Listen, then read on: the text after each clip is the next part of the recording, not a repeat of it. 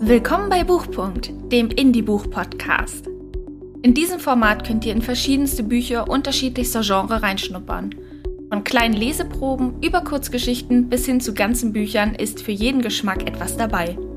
Schnapp dir deine Kuscheldecke, einen Tee, Kaffee oder ein Lieblingsgetränk deiner Wahl und lausche gespannt den Erzählungen. Moin moin und willkommen zur 14. Folge von Buchpunkt. In der heutigen Folge werdet ihr einige Kurzgeschichten der Autorin Elsa Rieger zu hören bekommen. In ihrem Buch Die Frau, die sich nicht umdrehte, geht es um verschiedenste Personen, unterschiedlichste Schicksale und Erlebnisse. Von alltäglichen Situationen über ungewöhnliche Ereignisse ist alles dabei. Um euch einen Einblick zu geben, wie Elsas Schreibstil ist und was für Geschichten euch in diesem Buch erwarten, werde ich heute ein paar von mir ausgewählte euch vorlesen. Das Buch würde ich ab 16 Jahren empfehlen, aufgrund der teilweise vorhandenen Komplexität. Auch muss ich eine Triggerwarnung aussprechen, da in dem Buch neben dem Thema Suizid und Gewalt auch verschiedene Worte benutzt werden, die wir heute nicht mehr sagen würden, aber in der Zeit mancher Geschichten noch gesagt wurden. Diese werde ich aber nicht vorlesen. Lasst uns mit dem Vorwort starten, indem ihr einen Einblick erhaltet, wer Elsa Rieger überhaupt ist, und danach geht es direkt ins Buch. Vorwort Mein Tag ist wie viele Tage. Schreibend neben den Tasten der blaue Becher Kaffee. Heute Herbstlicht mit schräg fallender Sonne, morgen vielleicht Sturm. Und dann ringe ich durchs Zimmer ein Wort, nur ein Wort mir ab. Tobend Augen, Hände, ein seltsam Wofür, anders kein Leben. Dass ich ohne zu schreiben nicht mehr leben kann, begann 1987, bedingt durch eine heftige Krise, für die ich heute noch dankbar bin. Damals gab mir meine Mutter, die zugleich der Mensch ist, der mich am besten kennt, den Rat Schreibe, mein Kind, schreibe. Danke, Mama. Einzutauchenden Geschichten, in denen ich über das schreibe, was ich nicht sehen kann, ist mir großes Glück geworden in den Jahrzehnten. Ich spaziere durch Städte, bevorzugt durch meine Geburtsstadt Wien, und sehe zwischen den flanierenden Menschen eine Gestalt, die sonst keiner erblickt. Ich entdecke in diesem rothaarigen Mädchen eine Geschichte. Ihre Geschichte von Liebe und Qual, in der sie sich einem Mann ausliefert, sich seiner Obsession hingibt, die letzten Endes ihr Tod sein wird. Nein, ich denke, sie wird es überleben und fortan als wahre Königin durch das Leben wandeln. Warum? Weil sie zu reizend ist, um sie sterben zu lassen. Oder ich sitze im Kaffeehaus nahe der Hofburg und sehe nicht, dass der alte magere Mann seine Adlernase in einen Cognacschwenker senkt, um den Duft des Weinbrands aufzusaugen, der ihm Sekunden von Erinnerung an eine bessere Zeit schenkt. Lange, ehe er von den Nazis nach Auschwitz verschleppt wurde.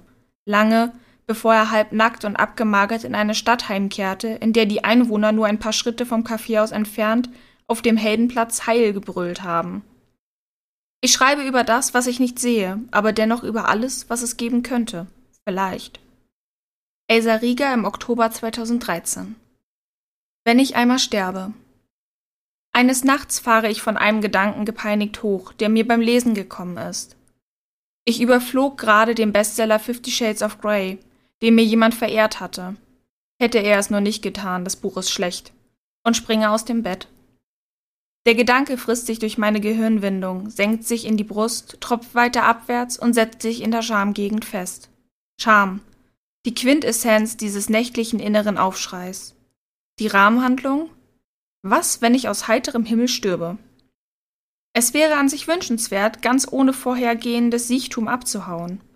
Aber das hieße auch ohne Vorbereitung, ohne einen letzten Willen zu hinterlassen. Und jetzt kommt's, ohne die Corpora Delicti früherer Zeiten vernichtet zu haben, geschreddert, verbrannt, restlos alle gemacht, so dass kein Fitzelchen mehr daran erinnert. Eine Klosterschwester kann gewiss völlig entspannt in den Himmel verschwinden, aber ich?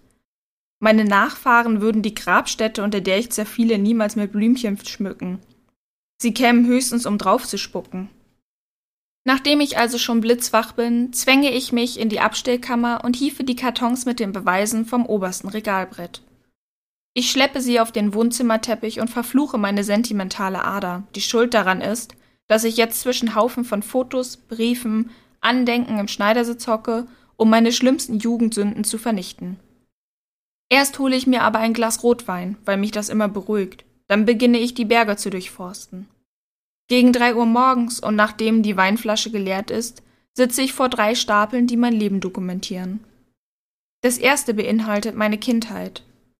Blondes Lockenköpfchen, das zwei Babykatzen der Kamera entgegenhält, Foto mit Schultüte, Hefte, seitenweise mit undefinierbarer Krageschrift, gespickt mit roten, ungeduldigen Korrekturen aus dem Füller der Lehrerin, manchmal ein gewalttätiger, fetter Fünfer darunter. Und zwischendrin ein, mein erster, Liebesbrief eines sechsjährigen Mitschülers. Du bist die schönste Frau von der ganzen Welt. Gerührt öffne ich noch eine Flasche des vorzüglichen Rotweins. Im zweiten Stapel häufen sich Liebesbriefe und schlechte Schulnoten. Dazu kommen ein Stammbuch mit rosenumrankten Freundschaftsbekundungen und meine Tagebücher. Das erste endet mit dem Eintrag Heute habe ich endlich meine Jungfräulichkeit verloren, Gott sei Dank. Der Daniel ist zwar ein Obertrottel, aber wurscht. Hauptsache, die Angelegenheit ist erledigt. Dem Datum nach war ich 15 Jahre alt. Prost, sage ich zum Sofa, auf das ich zukrieche, dem Packen meiner Teenagerzeit unterm Arm, das Glas balancierend. Liegend stöbere ich weiter. Dramatischer Liebeskummer im zweiten Band der Aufzeichnung. Immer schien ich mich in den falschen Kerl verknallt zu haben, ich arme Sau. Trost fand ich, wie ich mich dunkel erinnerte, in den Armen meiner besten Freundin. Wir übten auch Sexualität miteinander, da wir dachten, vielleicht würde es uns Liebeskummer ersparen. Aber es stellte sich heraus, dass wir zu hetero waren. Es half uns nicht weiter. Wir litten und rissen uns zur Kompensation irgendwelche Jungen in der Disco auf, egal wie sie aussahen. Ich sehe die Fotos durch. Sie wurden in der verruchtesten Diskothek der damaligen Zeit geschossen. Auf den meisten sehe ich wie schwer unter Drogen aus, unmöglich, das der Nachwelt zu hinterlassen. Es gab, weiß Gott, nicht viele Substanzen auf dem Markt, aber manche Appetitzügler hatten eine phänomenale Wirkung. Sie hielten grillwach. Wir diskutierten schlaflos über alles Mögliche, während wir eine Runde nach der anderen um den Häuserblock zogen, um endlich so müde zu werden, dass man schlafen gehen konnte. Nach der zweiten Flasche Wein rutschten mir die Top-Secret-Belege vom Leib. Den Rest werde ich später, nehme ich mir vor, kichern. Kichern. Kichern? Ich schlage die Augen auf. Sie brennen. Mein Kopf pocht. Sehr langsam drehe ich ihm den Gekicher zu. Lore, meine halbwüchsige Tochter, wühlt in meinem Geheimsten. Alle Kraft zusammennehmend rapple ich mich auf. Was machst du da? Ach, Mama, was warst du doch für ein heißer Feger, wow. Und sag bitte nie mehr zu mir, ich soll mich wie eine Dame benehmen, ja? Sie grinst mich frech an. Ich sinke geschlagen aufs Sofa zurück. Ich wusste es. Damit Lore meinen Lachanfall nicht mitbekommt, verstecke ich meinen brummenden Schädel rasch unter dem Zierpolster. Das schwarze Schaf. Während ich im Erdgeschoss unseres Wohnhauses auf den Hausmeister warte, um mich bei ihm über die Nachbarn zu beschweren, spaziere ich den Flur entlang. Immer werfen diese Herrschaften ihren Müll in meinen Abfallsack, und ich darf ihn damit runterschleppen. Ich bin alt, da und dort zwickt mich das Rheuma, aber Rücksicht ist ja heutzutage ein Fremdwort. Mein Mann hätte sich das nicht bieten lassen. Nie.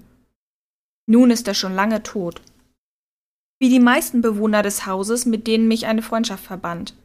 Damals haben wir hier Partys gefeiert. Die, die jetzt hier wohnen, grüßen noch nicht einmal, wenn sie mir im Treppenhaus begegnen. Ist aber völlig egal. Menschen gehen mir sowieso nur auf die Nerven, einschließlich mir selbst. Das Beste wäre ein rascher Tod. Der Hausmeister lässt mal wieder auf sich warten. Ich wohne seit meiner frühesten Kindheit in diesem Haus. Damals hatten wir einen Portier statt diesem Herrn Walter. Nun ja, alles wird schlechter. Doch der Gang, der vom Haustor an den Stiegen vorbeiführt, war schon immer hier. Und er war immer so dunkel. Tastet man sich bis zu seinem Ende vor, stößt man auf eine Eisentür. Sie hat breite Flügel und einen schweren, verrosteten Riegel. Meistens vergesse ich, dass sie da ist und was sich dahinter einmal befand. Eine Hutfabrik. Heute trägt ja kein Mensch mehr Hüte, mich ausgenommen. Zumindest sehe ich nie jemanden mit Hut auf der Straße.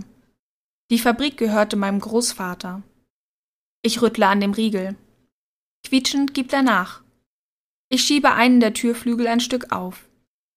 Dicker Staub bedeckt den endlos langen Arbeitstisch. Mitten darauf liegt vergessen eine der alten Halbkugeln aus Holz, auf denen man die Hüte modellierte. Die eingekerbten Falten, die sich später auf die warmen Stumpen durchdrückten und zur Verzierung des Hutes dienten, sind randvoll mit dem grauen Staub. Angeblich wird demnächst ein Sportschuhgeschäft aus den Räumen werden. Eine Unruhe wird das sein, ekelhaft. Wenn Sommer war, standen die Türflügel offen. Da sah man verschwitzte Männer in Unterhemden hinter der Arbeitsplatte stehen und Filzstumpen über erhitzte Kegel aus Eisen ziehen, bevor sie auf den Holzformen ihr endgültiges Aussehen erhielten. Wenn so ein Hut entstand, zischte es und dicke weiße Dampfwolken pufften heraus in den Flur. Ich höre das Geräusch heute noch, sehe den Dampf vor mir. Plötzlich habe ich das Gefühl, wieder zehn Jahre alt zu sein und mit meinem kleinen Bruder dort zu stehen. Wir hielten uns an den Händen und lugten in die Fabrik hinein. Mein Herz klopfte wie verrückt. Kaum erspähten wir das Holzbein, rannten wir wie vom wilden Affen gebissen davon, ohne Verschnaufpause die Treppen hinauf in den fünften Stock und klingelten Sturm an unserer Wohnungstür. Mit dem rasenden Lauf zitternden Beinen und dem Gefühl platzender Lungen warteten wir ungeduldig, dass uns endlich geöffnet wurde. Wo wart ihr denn schon wieder? fragte die Großmutter, die bei uns lebte und den Haushalt in Schuss hielt. Wir haben Fang gespielt, antworteten wir unschuldig. Obwohl mein Bruder und ich oft stritten, gab keiner von uns jedes Geheimnis preis. Dieses Abenteuer gehörte uns allein. Wir setzten uns mit Himbeersaft und Butterbroten ins Kinderzimmer und erzählten uns die greulichsten Geschichten über das Holzbein. Das Holzbein gehörte unserem Großonkel, dem schwarzen Schaf der Familie. Gnadenhalber durfte er in der Fabrik seines Bruders als Hutmacher arbeiten. Ein richtiges Kuckucksei, dieser Tommy, seufzte der Großvater oft bei Tisch. Die anderen Erwachsenen nickten zustimmend. Der Onkel Tommy ist ein Kuckucksei? Aber geh, Opa, der ist doch ein Mensch, sagte ich bei so einer Gelegenheit kichernd. Nein, der nicht. Der ist ein Verrückter, antwortete der Großvater jedes Mal darauf. Ernst, wie kannst du nur? Vor den Kindern. Meine Großmutter schlug mit der Hand auf den Tisch. Einmal wurden wir aus dem Zimmer geschickt. Mein Bruder legte sein Ohr in den Türspalt. Später erzählte er Unverständliches. Onkel Tommy sei ganz ein Wilder in der Ehe, mit einer Schülerin, und sie würde nackt auf dem Tisch stehen. Außerdem soll er sehr stur sein und diese blöde Arbeit in der Fabrik müsse er machen, weil er ein Sozi sei und im Krieg gegen die Urgroßeltern. Viel später erst verstand ich den Sinn der Worte. Dass Tommy gegen den Willen der Familie Kunst studiert hatte, enterbt wurde, sich für die soziale Gleichstellung der Arbeiter einsetzte und an Protestmärschen teilnahm. Er lebte in wilder Ehe mit einer um 20 Jahre jüngeren Studentin, die für ihn Modell stand, wenn er seine Skulpturen aus dem Stein schlug. Manchmal kam der Onkel in die Wohnung herauf, um mit dem Großvater zu reden. Wir schwankten ständig zwischen Angst und Bewunderung, wenn wir ihn ansahen. Er wusste das und es gefiel ihm. Je nachdem, in welcher Stimmung er war, erzählte er uns schaurige oder vergnügliche Erlebnisse aus dem Piratendasein, das er geführt hatte, bevor er in die Hutfabrik gekommen war. Sein Haar war schwarzbraun, die Augen dunkel wie Kohlenstücke und seine dichten Augenbrauen waren so lang, dass ich sie kämmen konnte. Ich tat dies aber nur, wenn er von guten Taten erzählte. Zum Beispiel, wenn er von der schönen, hilflosen Prinzessin berichtete, die er noch blutrünstigeren Piraten, als er einer war, wieder abnahm und sie ihrem dankbaren Königsvater zurückbrachte. Dann frisierte ich seine Augenbrauen entweder schräg nach oben, an den Enden gezwirbelt, dann sah er aus wie Satan, oder ich kämmte sie wie einen kleinen Vorhang über die Augenlider abwärts. Auch das war nicht zu verachten, es gab ihm das Flair eines Zauberers. Fragte ich ihn nach den Goldstücken, die er zum Dank für die Befreiung der holden Königstochter erhalten hatte, sagte er, die sind schon lange versoffen und verhurt. Unsere Großmutter schrie jedes Mal empört auf, wenn er solche Sachen sagte, aber wir Kinder fanden das herrlich. Onkel Tommy war ein großer, schlanker Mann. Ich kannte ihn nur in karierten Hemden und Blue Jeans. Darüber trug er eine lange, grüne Arbeitsschürze, die das untere Ende des Holzbeins sehen ließ. Es war braun lackiert, verjüngte sich wie ein Tischbein zum Boden hin und hatte einen großen, dicken Gummistoppel als Trittfläche. Eines Tages, als Großmutter beim Einkaufen war, bettelten wir, der Onkel möge uns das Bein doch ganz zeigen. Er zierte sich nicht und krempelte die Hose hoch. Damals waren Blue Jeans weite, bequeme Arbeitskleidung, nicht so enge Röhren wie heutzutage. Das Bein reichte bis zum halben Oberschenkel und war mit einem komplizierten Riemensystem an den Fleischstumpf geschnallt. Er ging ohne Stock, drehte sich auf den Hüften vorwärts. Der Oberkörper wackelte dabei stark hin und her. Und da fanden wir Kinder ihn am gefährlichsten. Wir stellten uns vor, wie er bei Sturm und Regen über die Schiffsplanken hinkte, den Säbel griffbereit und eine Flasche Rum im Arm. Das war der Grund für unser Davonstürmen, sobald er meinen Bruder und mich an der Tür der Fabrik erblickte. Er schwankte auf uns zu, um uns zu begrüßen. Mit den Augen rollend brüllte er Enterhaken bereit machen, Beute Shanghai. Und während wir die Treppen hochjagten, hörten wir ihn schallend lachen. Ich erinnere mich daran, wie sehr ich ihn hasste als er einmal erzählte, was er mit blinden Passagieren gemacht hatte. Es ging um einen kleinen Jungen, der Seeräuber werden wollte und sich zum Auslaufen des Schiffes zwischen den Tauen verborgen gehalten hatte. Als er entdeckt wurde, banden die Piraten ihn an die Spitze des Mastes und er musste ohne Nahrung drei Tage dort oben hängen bleiben. Als Onkel Tommy sah, wie sich mein Gesicht verdüsterte, erzählte er schnell von dem Schiffsjungen, der heimlich jede Nacht hinaufgeklettert war und das Kind mit Essen versorgt hatte. Er hatte den Schiffsjungen dafür verprügeln lassen, aber das machte mir weniger aus. Das Bein verlor Onkel Tommy bei einer wüsten Schlacht mit den Spaniern, als er und seine Kumpane im Auftrag des Königs die spanische Handelsflotte ändern wollten. Die Piraten wurden jedoch überwältigt und gefangen genommen. Als sie sich den Weg freikämpften, trat das Schwert eines Soldaten das Bein des Onkels. Es wurde so schwer verletzt, nahezu abgehackt, dass es nicht mehr zu gebrauchen war. Er sagte, er hätte zehn Liter rumgetrunken und es sich dann eigenhändig abgesäbelt. Ungefähr um diese Zeit lief ein Film in unserem Kino an. Pirat im Dienste der Königin, hieß er. Mein Bruder und ich sahen ihn uns an. Es war die Lebensgeschichte des Sir Francis Drake, ein Held in unseren Kinderaugen. Allerdings gab mir der Film bezüglich Onkel Tommy sehr zu denken. Denn dieser Drake hatte vor 200 Jahren gelebt und damals genauso gegen die Spanier gekämpft wie das mein Onkel angeblich noch vor kurzem getan haben wollte. Jedenfalls stand ich nach dem Kinobesuch seinen Geschichten doch etwas skeptischer gegenüber. Es kam die Zeit der Freunde und Freundinnen. Mein Bruder und ich stritten weniger miteinander, trieben uns nicht mehr im Stiegenhaus herum. Es gab nun Wichtigeres zu tun. Wir gingen ins Kino, zu Partys, hörten Glenn Miller und der Onkel verschwand aus diesem neuen Leben. Eines Tages erzählte die Großmutter, dass Onkel Tommy nach Südamerika ausgewandert sei. Wir nahmen die Nachricht eher desinteressiert auf, wir hatten so viel anderes zu tun. Wir wurden erwachsen. Ein paar Jahre später, als ich gerade das vierte Mal in meinem jungen Leben unsterblich verliebt war, hieß es, Onkel Tommy wäre wieder zurück. Damals wusste ich schon lange, dass er niemals Pirat gewesen war. Nach seiner Rückkehr verdingte er sich als Pförtner in einem Schloss auf dem Land, um sein Auskommen zu haben, und schlug aus Marmor und Sandstein seine Skulpturen. Ich blieb bei meiner vierten großen Liebe. Wir heirateten. Eines Tages machten wir mit dem neuen Auto einen Sonntagsausflug auf das Land. Als ich zufällig den Namen der nächsten Ortschaft auf unserer Strecke las, fiel mir ein, dass mein Onkel hier lebte. Er erkannte mich sofort wieder. Hoch in den 80ern muss er damals gewesen sein, doch sein Haar war immer noch nicht grau. Die Augen glänzten ungebrochen unter den dunklen, buschigen Augenbrauen. Fast juckte es mich, sie wie damals zu frisieren. Er kredenzte uns im Garten des Pförtnerhäuschens Wein, dazu gab es Brot mit Speck. Wir redeten viele Stunden, umringt von seinen Skulpturen, die er immer noch nach der Natur modellierte, wie er zwinkernd sagte. Er sprach vom Amazonas, dem Regenwald, seinen Begegnungen mit den Indianern. Zwei Jahre lang hatte er beim peruanischen Indianerstamm verbracht, bis über beide Ohren in eine nougatfarbene Score verliebt. Es war sehr ehrenvoll für mich, dass sie mich erhörte, Immerhin schon alt mit meinen 70 und nur ein Bein, das war schon was. Nur die Behausungen sind recht unbequem gewesen mit den niedrigen Eingängen. Dauernd das Holzbein weglegen drin, und beglückt wollte Manana auch oft werden. Nicht, dass ich ein Kind von Traurigkeit bin, nein, aber das war dann doch zu anstrengend. Onkel Tommy lachte. Ich bin gegangen, heimlich in der Nacht.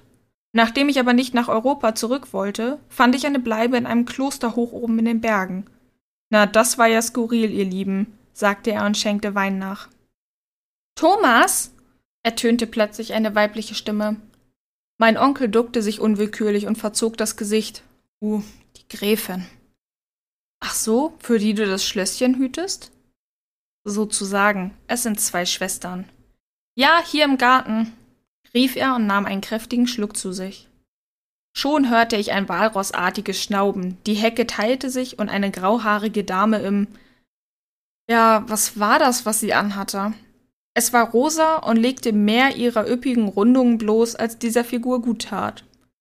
Sie flatterte aufgeregt atmend an den Tisch, und nun konnte ich sehen, dass sie ein Negligé aus rosa Nylon trug. Thomas, mein Bärchen, bitte sag Agathe, Stantepede und augenblicklich, dass ich heute dein Abendessen koche. Ich bin dran, hörst du? Und auch dieser Abend ist meiner. Ganz aufgeregt fuchtete sie mit den Armen, rot im Gesicht. Nun stampfte sie sogar auf. Anna Maria, ja, es ist dein Kochtag und dein Abend mit mir, sagte Tommy. Aber du siehst, ich habe Gäste. Und jetzt geh schon. Red gefällig selber mit Agathe. Das Walross in rosa Chiffon stob davon. Ich halte das nicht mehr aus mit den beiden Gräfinnen. Die kämpfen um mich und zerreißen mich allmählich dabei. Allmählich werde ich wirklich zu alt für diese Liebesspiele. Ich hau demnächst ab und suche mir etwas anderes, meinte er, ehe er von seinen peruanischen Auswanderungserlebnissen weitererzählte. Im Kloster. Gerade ich als alter Sozialist. Wieder grinste er. Da durfte ich meine nackten Weiber nicht schnitzen, die wollten heiligen Statuen für ihren Klostergarten. Dafür war Essen und Schlafen gratis. Naja, irgendwann war der Garten voll und das katholische Getue war nicht mehr zu ertragen. Außerdem hatte ich Pfeffer im Arsch, sagte er. Mit nichts in der Tasche außer einem Peso und der Rückfahrkarte, die er während der ganzen Zeit gehütet hatte, trat er die Heimreise per Schiff an. Als er über die Planken an Deck humpelte, wollte er seine Pfeife anzünden. Er stolperte, die Zünder fielen ins Meer. Von seinem letzten Peso kaufte er ein Heftchen Zünder, der Onkel. Wir redeten über meine Kindheitserinnerungen, über sein Piratenleben, die herrliche Angst vor ihm und seinem Bein. Damals, an diesem wunderschönen Sonntag, erfuhr ich auch, wie er wirklich zu seinem Holzbein gekommen war. Weißt, Madle, sagte er und fiel dabei, ohne es zu merken, in den Osttiroler Dialekt seiner Geburtssprache. Da oben in die Berg waren mir Wildern, meine Freund und ihm. So jung, 18 Jahre nur damals. Es war fantastisch, Madle. In einer Neumondnacht, ganz finster war's. Mir seien alle auf ins Gebirg, auf den Lebleskofel zum Gamsjagen. Wieder wurde der Onkel unterbrochen, diesmal von einem gelb-orangenen Farbenrausch mit Rüschen. Doch das Geschöpf Agathe schwebte im Gegensatz zur stabilen gräflichen Schwester Anna Maria wie ein Hauch von Teerosen heran. Auch war ihre Stimme wie das Flüstern des Windes in den Bäumen, unter denen wir saßen. Liebster Thomas, ich muss schon sagen, deine Terminkalender ist derart chaotisch. Natürlich bin ich heute dran. Anna Maria lügt schlichtweg. Die Abmachung lautet jeder dritte Tag im Wechsel. Zwei Tage Pause, in denen du dich selbst versorgst und deine kreative Schöpfungsphase hast. Sie ist derart verkalkt, diese Kuh. Die greise Agathe griff sich an die Stirn, als wäre sie einer Ohnmacht nahe, wankte wie ein dürrer Ast im Wind. Ich bot ihr sicherheitshalber meinen Stuhl an, doch sie lehnte tränenumflort ab. Onkel Tommy verdrehte stumm die Augen. Das hab ich gesehen, Thomas, jammerte Agathe und floh weinend durch die Hecke. Wir kicherten alle drei. Wie gesagt, ich muss da weg, sagte der alte Aussteiger, dann erzählte er weiter. Ja, Gamstjagd bei Neumond, aber erwischt hab ich nur einen Hasen. Wir haben's im Heustadel versteckt und Lagerfeuer auf de Wiesen gemacht, zum Feiern, weißt? Schnaps und Speck, es war recht lustig, bis wir angefangen haben, über die Madeln zu tratschen.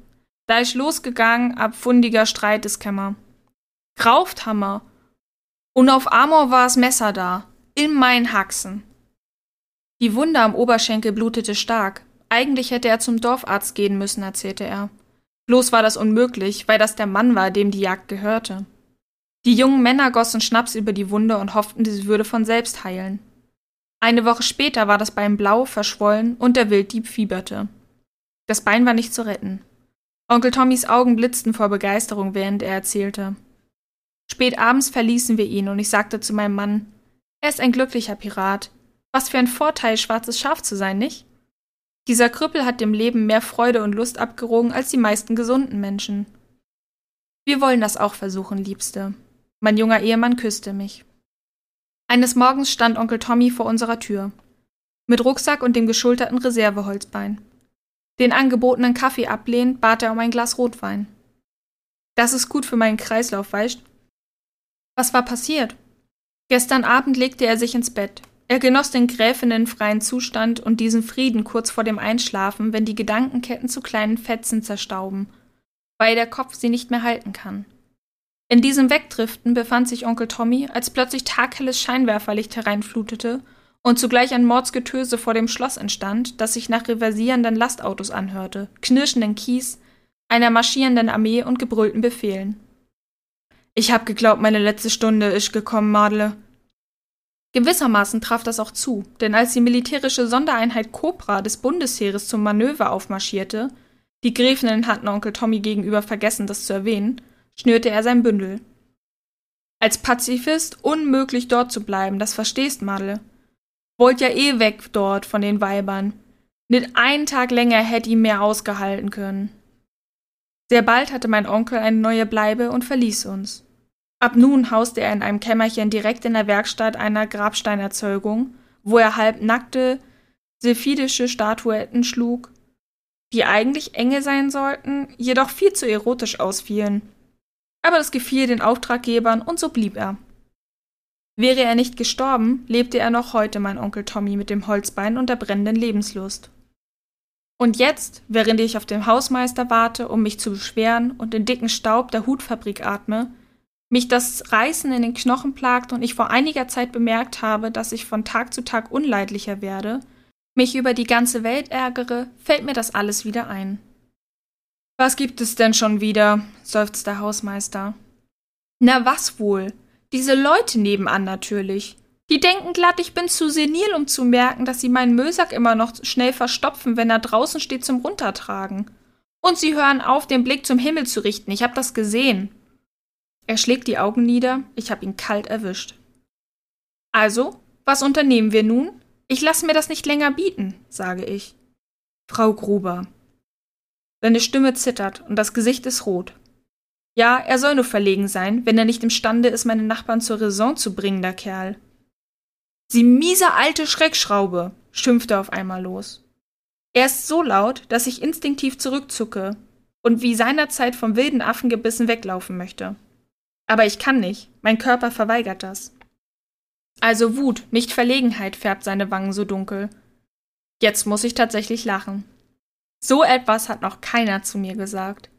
Überhaupt hat schon sehr lange niemand das Wort an mich gerichtet, ausgenommen Beschwichtigungsversuche. Lachen Sie mich nicht aus, Frau Gruber. Ich meine das ernst und ich werde mich nicht entschuldigen dafür. Nein. Ich lach Sie nicht aus, ach wo. Und Sie haben recht, ich bin das. Was? pfeift er mich irritiert an.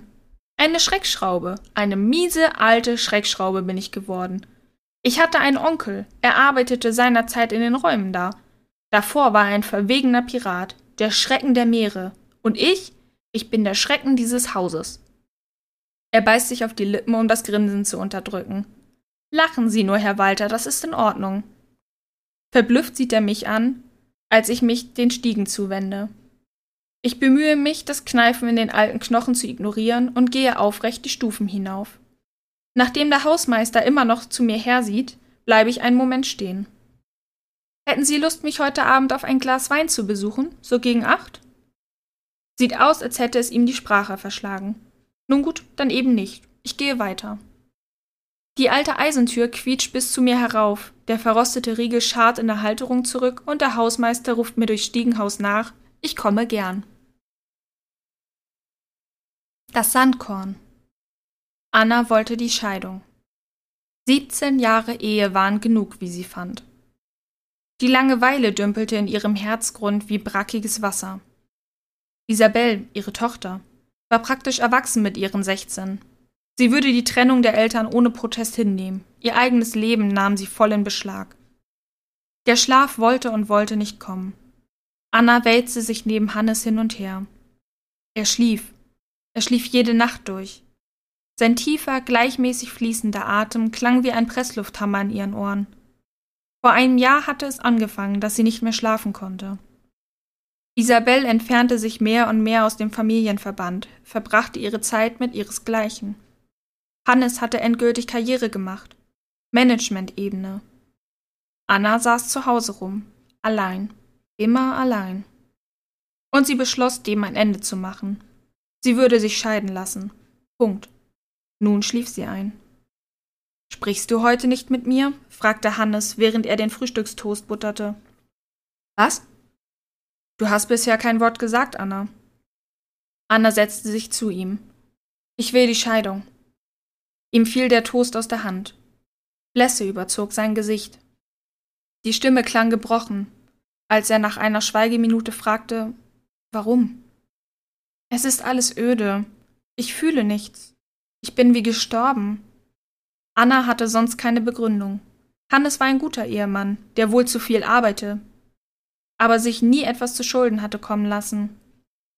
Es ist alles zu wenig, Hannes. Ich möchte neu anfangen. Isabel braucht mich nicht mehr. Niemand braucht mich. Das Leben rinnt mir nur durch die Finger.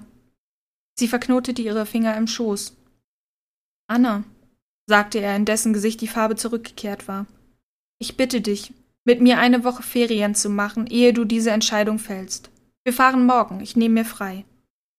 Auf eine Woche sollte es Anna auch nicht mehr ankommen, und sie nickte zustimmend.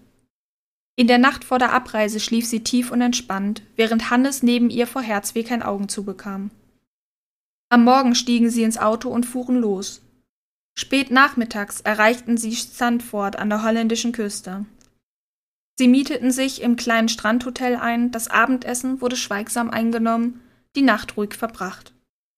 Nach dem Frühstück spazierten sie zum Meer. Bleiern hing der Himmel über dem Wasser, das dieses dunkle Grau widerspiegelte. Wind riss an den Anoraks und Hosen. Schwarz verwitterte Holzpfähle, an denen Boote verteut waren, ragten aus den unruhig platschenden Wellen, Möwen krallten sich auf den Spitzen fest, hielten Ausschau nach Beute. Anna kauerte sich in den Sand. Hannes stand hinter ihr, als wollte er sie vor dem scharfen Wind schützen. Er begann zu sprechen. Zwanzig waren wir, als ich dir zum ersten Mal auf dieser Party begegnete.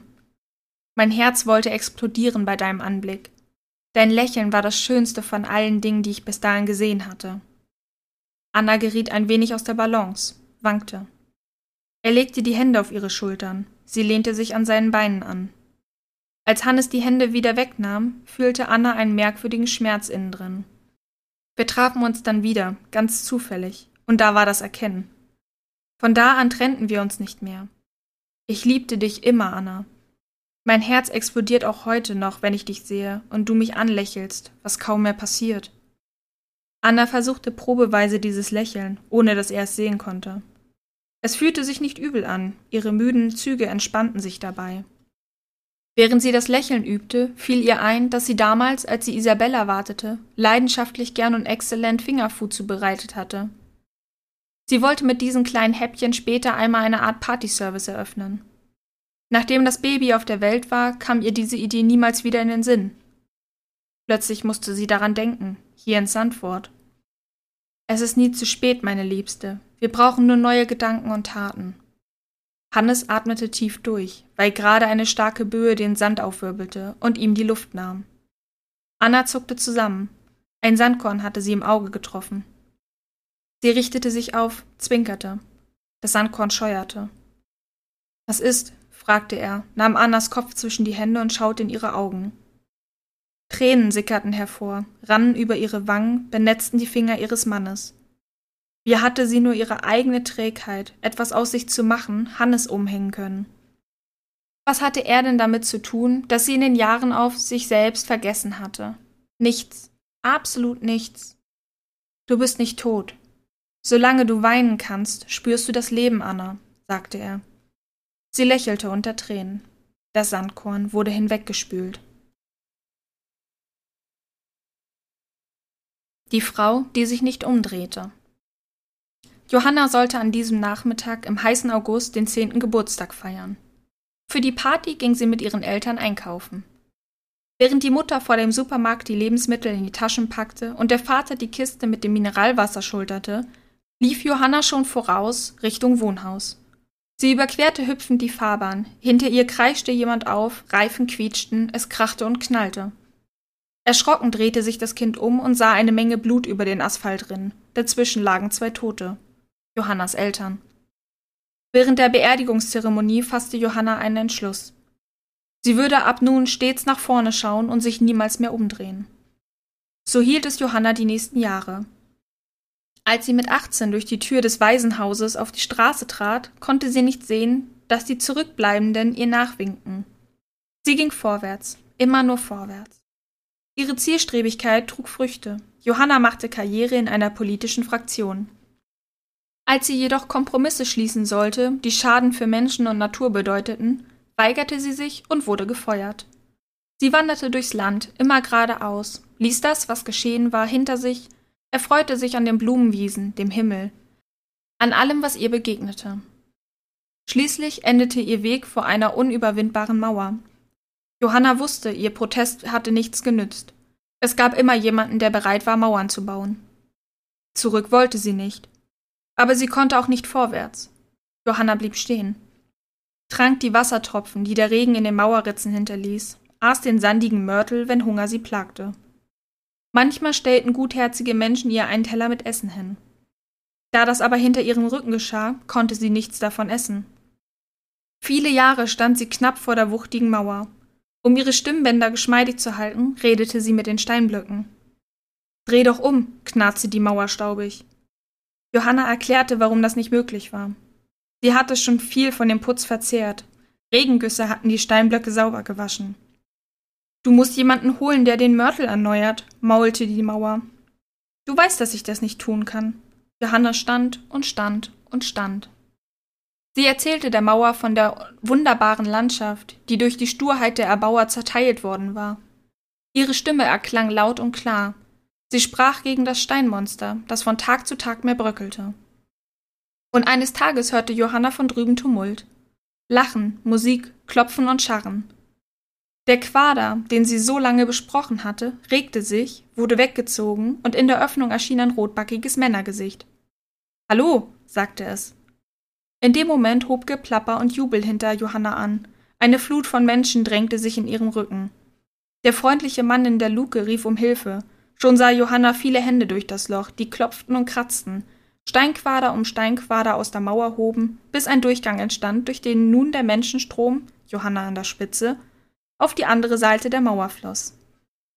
Die Leute von hüben und drüben lagen sich in den Armen, Tränen der Freude glänzten in ihren Augen. Johanna war so müde, dass sie wankte. Starke Arme umfassten sie von hinten. Eine Männerstimme, jene, die durch das Loch in der Mauer fröhlich Hallo gerufen hatte, sagte Das hast du gut gemacht, zum Stein erweichen gut.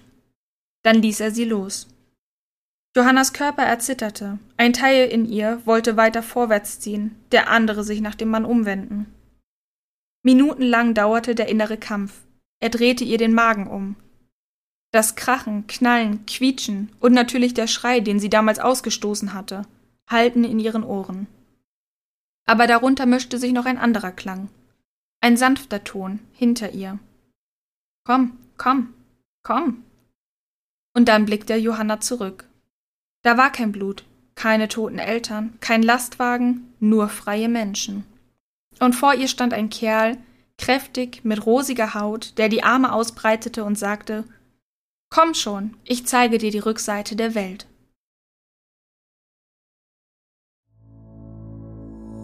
Und mit der Geschichte, die dem Buch seinen Titel gab, beenden wir die heutige Kurzgeschichtenreihe. Wer mehr zu Elsa Rieger erfahren möchte, kann Elsa über ihre Website elsarieger.at finden und über Twitter und Facebook jeweils unter Elsa Rieger. In der nächsten Folge erwartet euch eine humoristische Fantasy und gleichzeitig eine Liebesgeschichte. Und zwar werden wir dort The Ultimate Fantastic Love Story, natürlich in Deutsch, von David Porn lesen. Ich freue mich darauf und sag bis dahin Tschüss.